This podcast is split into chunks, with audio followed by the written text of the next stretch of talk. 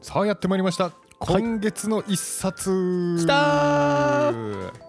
ということでですね、はいえー僕の今年の目標はい月に一冊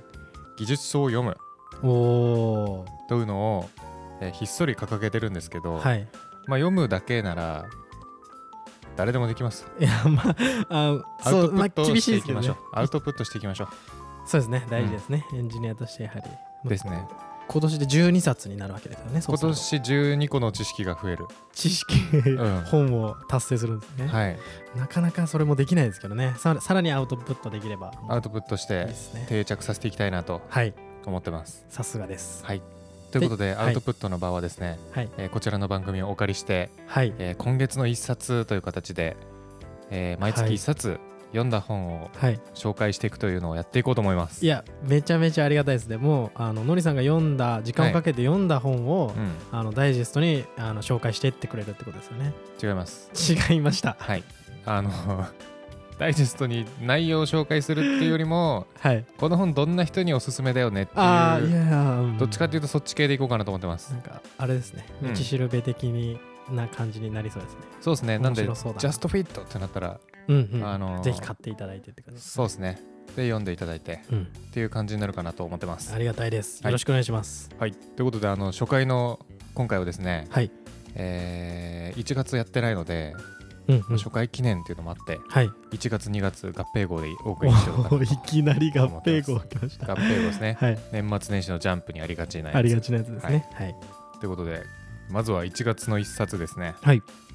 月に読んだ本はい達人に学ぶ DB 設計徹底指南書初心者で終わりたくないあなたへというこああもう中級者向け上級者向けとでいや初心者で終わりたくないあなたへだから初心者向けです初心者向けですね、はい確かに初心者向けですねこれは、はいで、えーまあ、どんな本なのっていうとこなんですけど、はいまあ、名前の通りデータベースの設計を学べる本ですよとうんデータベースの設計って2種類あるんですけど、はい何があるか分かりますかあの全然わかんないですあらであえあえあえー、2種類2種類の設計がありますね多分もしかしたらもっとあるのかもしれないけどわかんないですは OK い物理設計とあー論理設計というのがありますとはいはい聞いたことはあります聞いたこことあります、はいありま、ですえーこれ簡単に言うと、まあ、物理設計はこのデータベース載せるサーバーの、うんあのーマシンどうするみたいなそういうケースねうーんなるほうん何ギガバイト置けるようにすんのとかどうんうんうんあとは、まあ、書き込みとか読み込みの速さみたいなやつがあるんですけどはいその辺の数値スループットとかって言ったりするんですねうーんそれとかどうすんのとか、うんうんうん、まあ、そういうなんかハードウェアの部分の設計を物理設計と言いますと、はいはいでもう一個は論理設計ですねはいデータベースってあのテーブルとかあるじゃないですか、はいはいでテーブルってえー基本的にはあの、まあ、正解に近い形あるじゃないですかはいでもそうじゃない形でもまあ作れるっちゃ作れますよねはいっていうところの、えーとまあ、テーブルの構成どうするかみたいなのをうんうん論理設計と言いますと、ああなるほど、あれですよねあのたその正しい形って言ってるのは、うんあのやべえ名前があの正規化とかの話ですねその第通り第3まではやろうみたいなその通りですせめてとかはい、話ですよねはい、はいはい、ち懐なかしいちなみに今回の本も第3まではやろうって書いてあまあすやっぱりそうなんですねはい、一般的には第3までやりますね、うんうんはいでも、えーここで言われてるのは基本的には第3までやった方がいいしうんできるなら正規化した方がいいけどうんたまにパフォーあのパフォーマンスと正規化って結構トレードオフの関係にあるんでああはい、パフォーマンス上げるためにあえて非正規化することもあるよねっていうこともちょっと書かれてますね、うんなるほど、そうでこれの本のすごいなと思ったのは、はい、まあその論理設計とかは結構いろんな本であったなっていう気がするんですけど、うんうんまあ、物理設計まで踏み込んでるのはあんまりないなと思ってああなるほどなんかその辺でこうデータベースについてあの基本基本の部分うんをざっくり知れるっていうのはすごくはいはいいい本なんじゃないかなって思ったのと、うん内容結構簡単っすね、あそうなんですねうん、読みやすい読みやすいですね簡単はいはいだから多分普通に1年目とか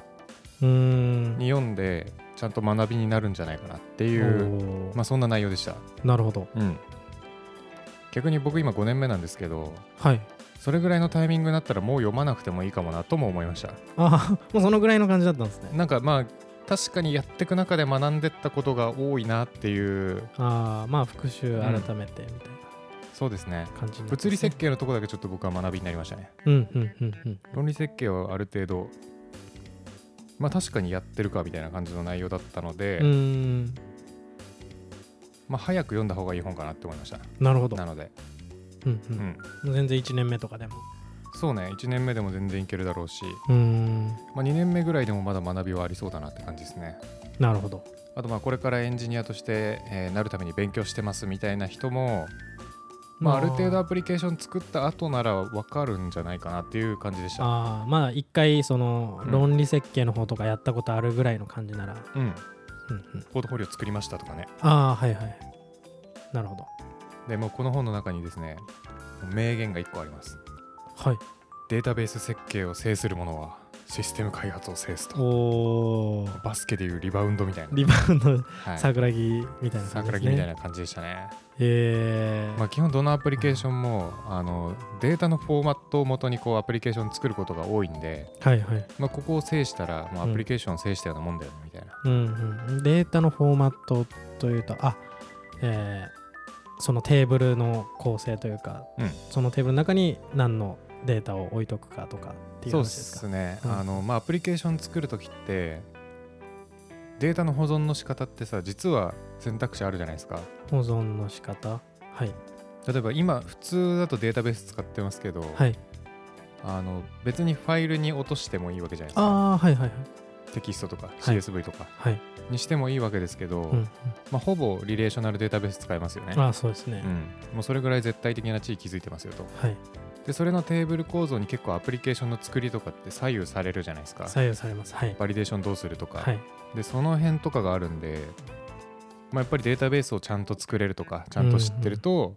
システム開発にとってすごくプラスになるよねと。なるほどはい、っていう意味であのデータベース設計を制するものはシステム開発を制すということでねうんうんうんまずは制してほしいなっていう。 訂正したいですね、はいうん特にバックエンドエンジニアはそうですよね、なるほど、うん、めっちゃ綺麗に分離されてるフロントエンドエンジニアとかだとちょっとうん、遠いかもしれないけど、うんうまああんまりなんかその1年目とかでそのんうん、テーブル設計を実際するとかっていうのはあんまないですけどまあそうね丸ごとはないかな、うんなんか新機能作るときにうん、こういうテーブル必要だから作らなきゃみたいなことはあるかもしれないですけどね。あります確かになんかポートフォリオ作りの時とかは、うんまあ、自分でそこからやったりしますから、うん、その時とかもめちゃめちゃいきそうです、行きます。うん、行きますよ。はいはい。俺が全然やってもいいぐらいの感じですね2年目なので全然やってもいいと思全う。然やっていいぐらいですうん。うん。や ろう。結構いろいろね、トレードオフについて話してくれてるんで、なんかうんいいなと思いましたね。これが正解だよって感じじゃないというか、ああなるほどこれやると基本的にはいいけど、こういうデメリットあるよみたいな感じで、ちょっと両面をね、全部説明してくれてるんですよね。ああいいですねうん。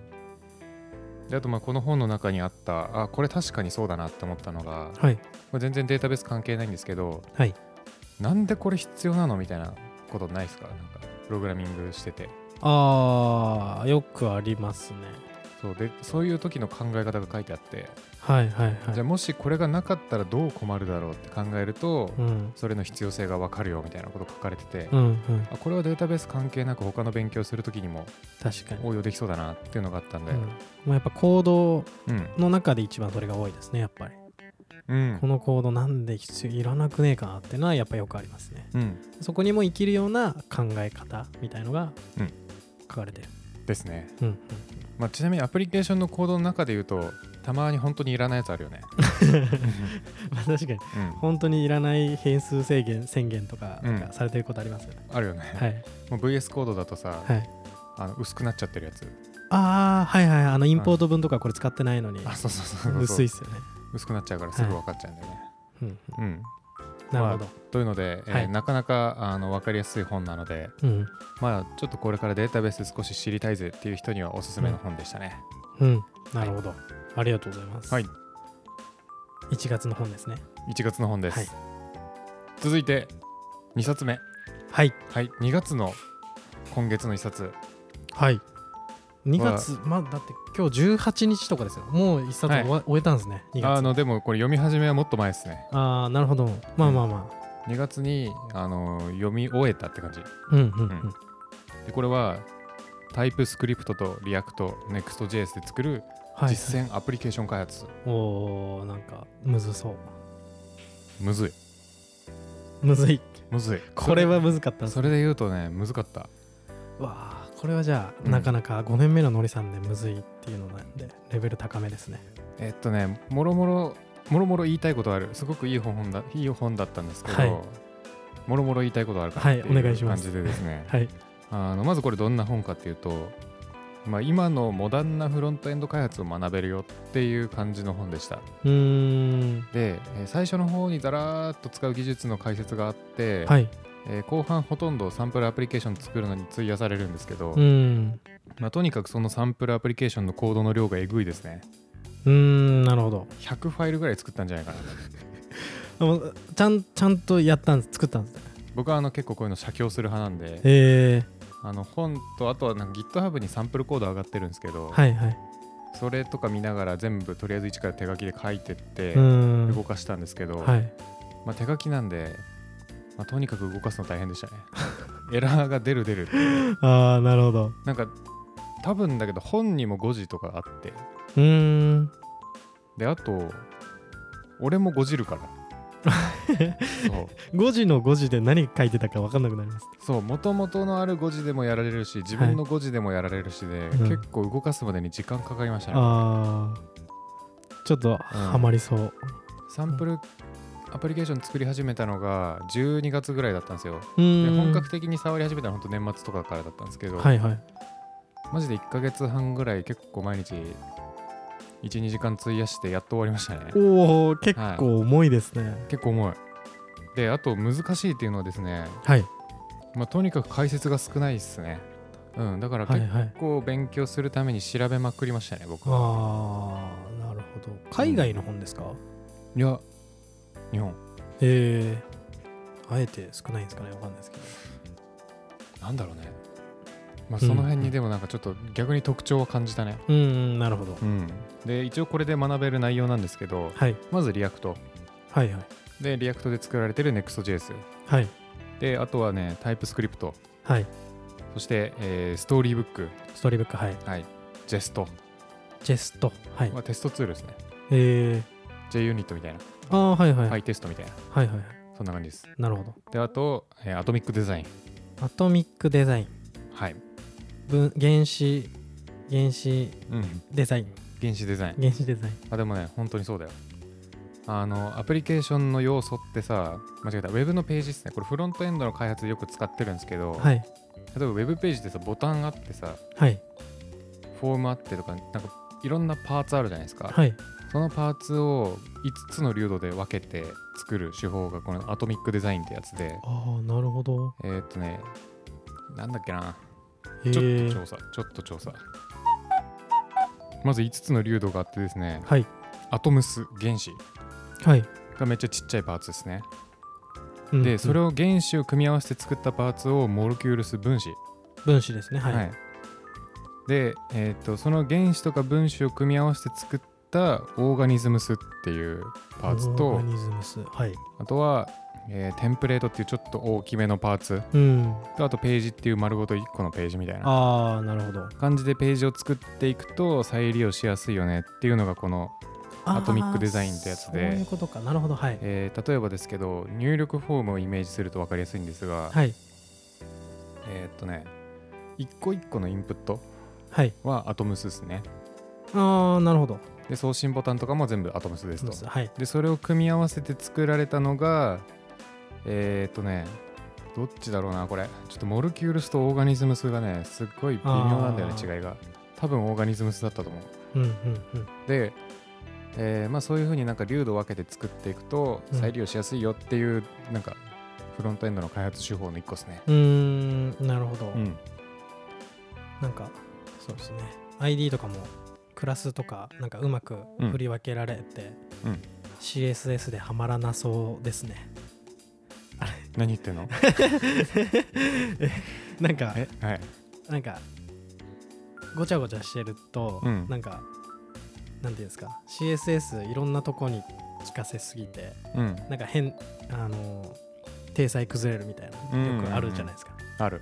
そういうのがなんかなくなりそうなだなっていうおお鋭いそうどうですかありがとうございます鋭いありがとうございますリアクトとかってはい1個のファイルに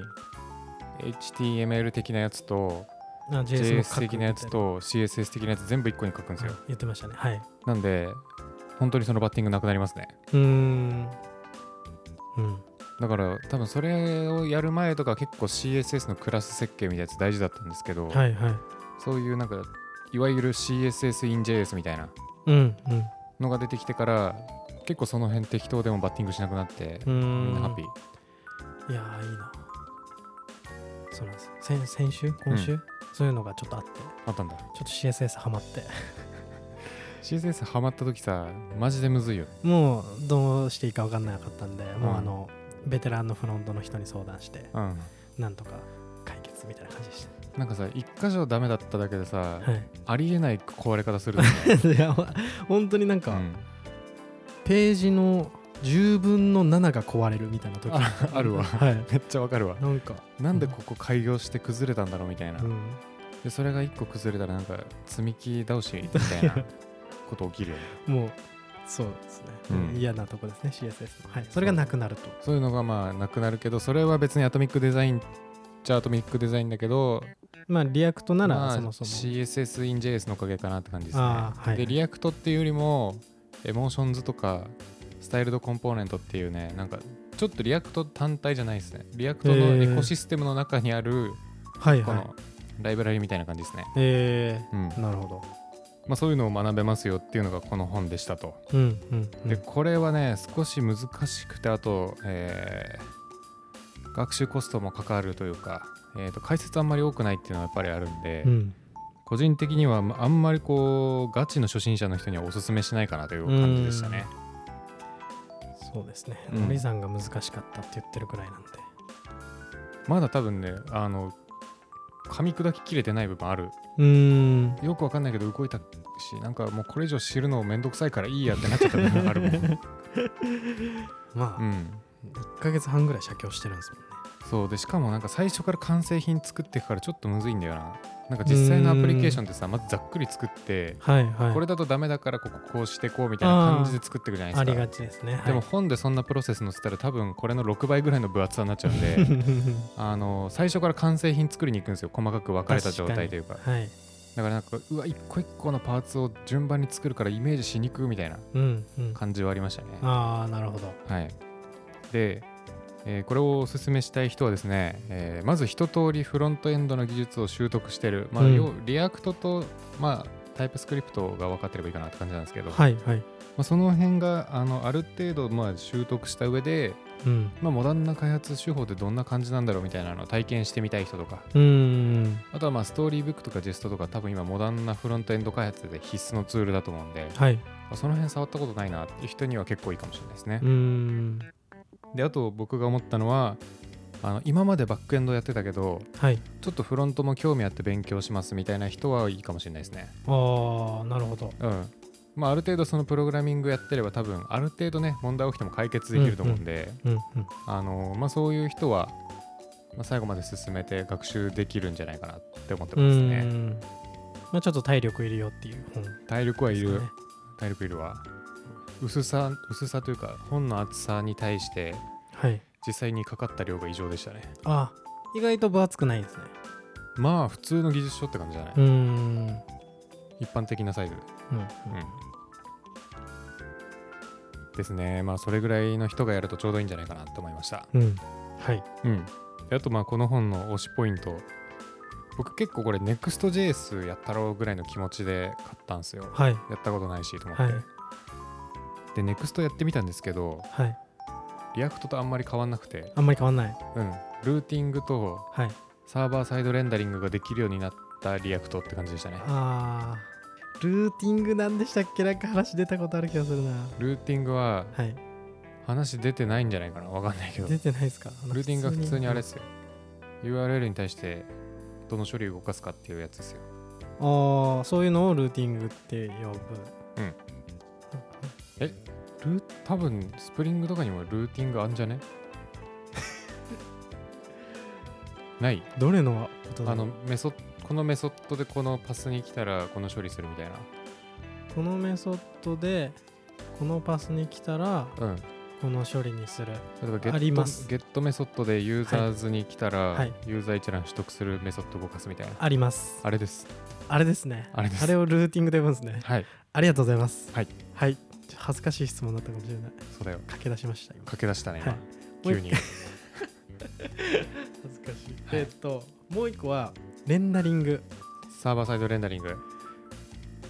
何ですかそれはこれはですね、はいえーっとちょっと SPA の特徴でもあるんですけど、はい SPA ってページ遷移とか全部あのフロント側で完結させるというか、はいフロント側であのとりあえずデータだけ取ってきて、うんうんフロント側で埋め込んだりするじゃないですか、はいなんで早いんですけど、はいえー一番最初に一気に全部の JS ファイルをうんうん、うん、読み込むんで、遅い重いそう重いんですよ、はい最初の読み込みがうんなのでそれを、えーまあなんて言うんでしょうね、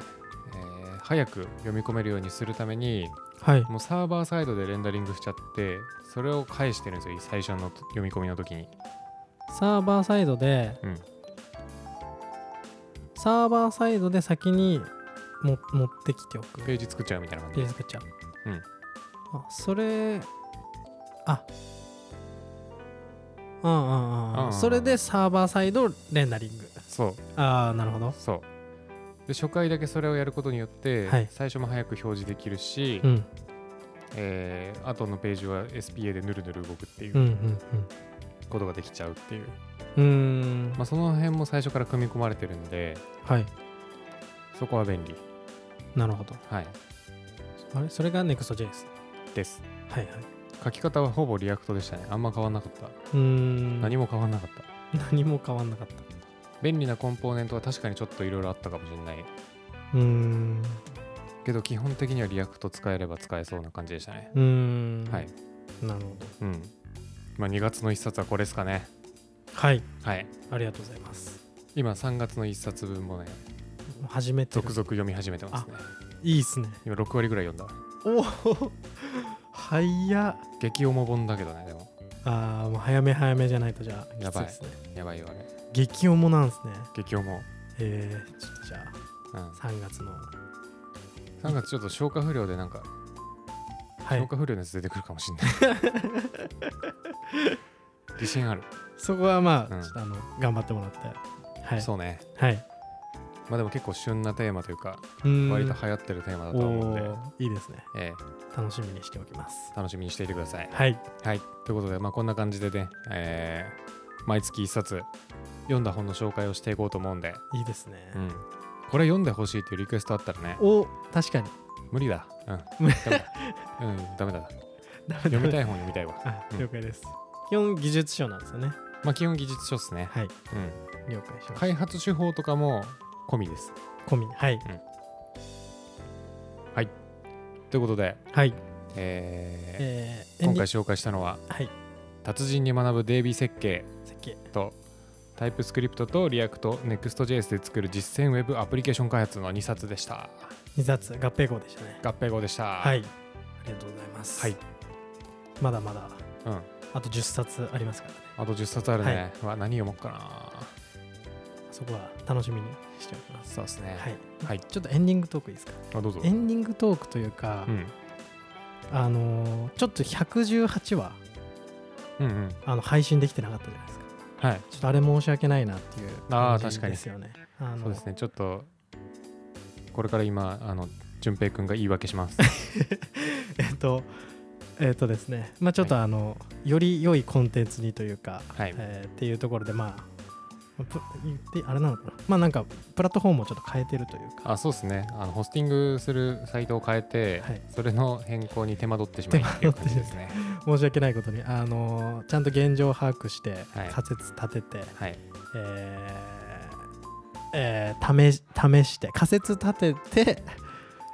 検索あれは検索の前になんか一個あったないか検索して、えーダメだったら相談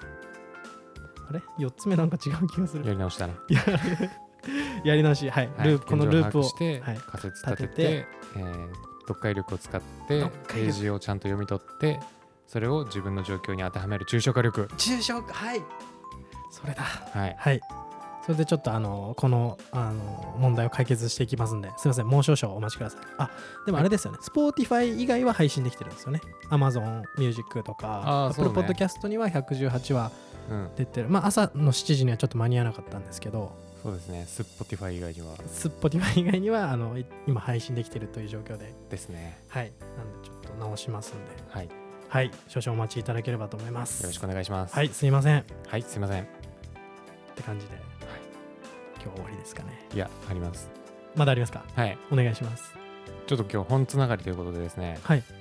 あのー以前ちょっと紹介した IT 障害者のああはいはい、 IT エンジニア本大賞2023はいあったじゃないですか、はいでなんとあれあの今月あったデブサミにてうんうん大賞が決まったんですけど、おおまず技術賞部門はいの大賞がいいコード悪いコードで学ぶ設計入門うんうんうん未読堂さんの本ですね、はいで、えービジネス書部門はですねメタバース進化論という本がおおー選ばれまして、はいえーおめでとうまずはおめでとうござい ますっていう感じなんですけどはいえーとですね僕実はこのそもそもこの企画って最初あのいろんな IT エンジニアの人のウェブ投票が最初あるんですようーん投票しましたしてますしてないですか、い実は僕投票してるんですねおおはい毎年投票してるんですけど、はいはいでなんかちょっとこれし応募した時知らなかったんですけど、はいプレゼント企画になってたらしくてえはいで僕なんとですねこれで当たりましてええええはい はいであのオライリーのソフトウェアアーキテクチャの基礎当選したんですよはいはいはでい、すごいまあまずはちょっとねあの障害者さん障害者さんはいに、まあ、こんな素晴らしい企画をあすのごい立てていただいてはい運営していただいて、はいまあ本当にありがとうございます、はいっていうのが一素つ晴らしいはいでもう一つははいその本持ってますって いう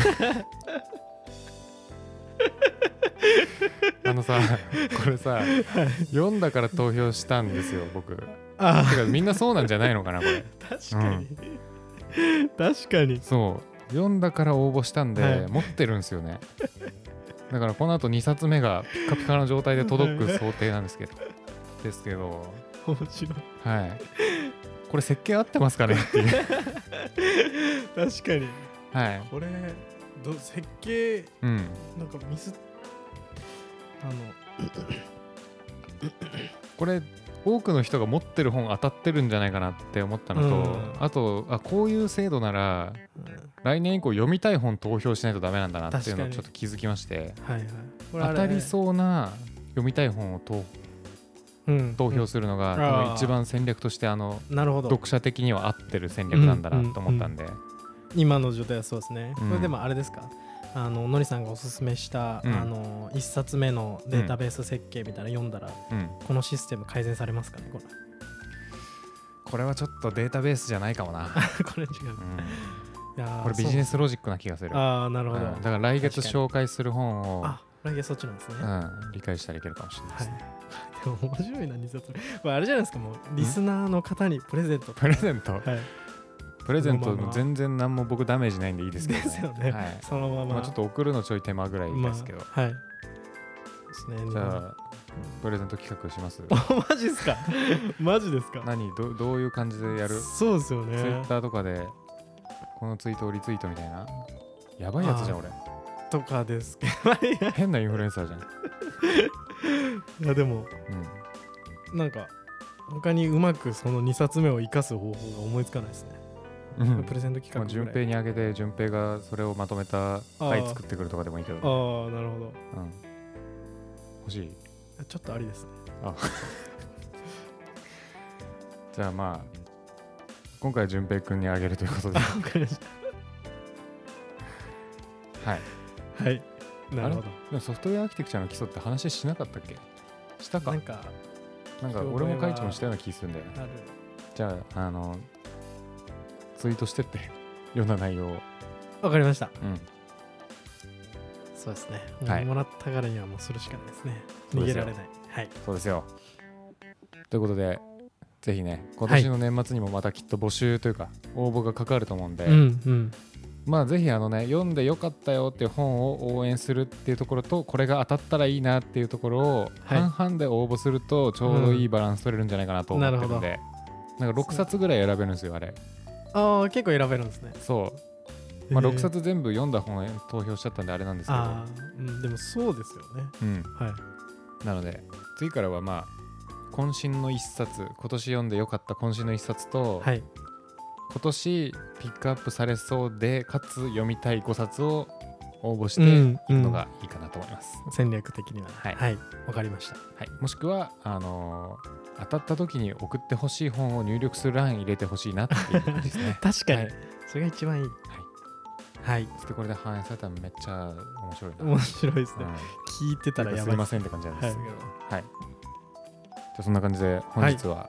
本尽くしの本エ尽くしピでしソーたドでございました、はいそれではマナさんマナさん真田さんそれでは皆さんまた次回 バイバイ